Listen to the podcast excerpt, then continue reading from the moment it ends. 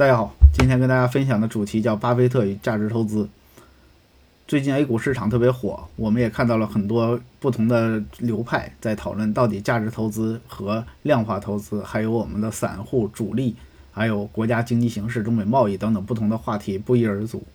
那么每一轮这种大涨大跌，每一轮这个所谓的形势让散户入场，都会讨论到一个话题，就是价值投资。那么绕不开的话题，也就是巴菲特和价值投资这个理念到底是经不经得起时间的考验？那么我们通过这个疫情期间，呃，系统的整理了一下价值投资的各种领域，包括在中国的一些实践，那么可以给各位股民、各位投资者的朋友带来一些借鉴。那么无论是巴菲特，还是中国的但斌、段永平、赵丹阳、郭广昌、张磊，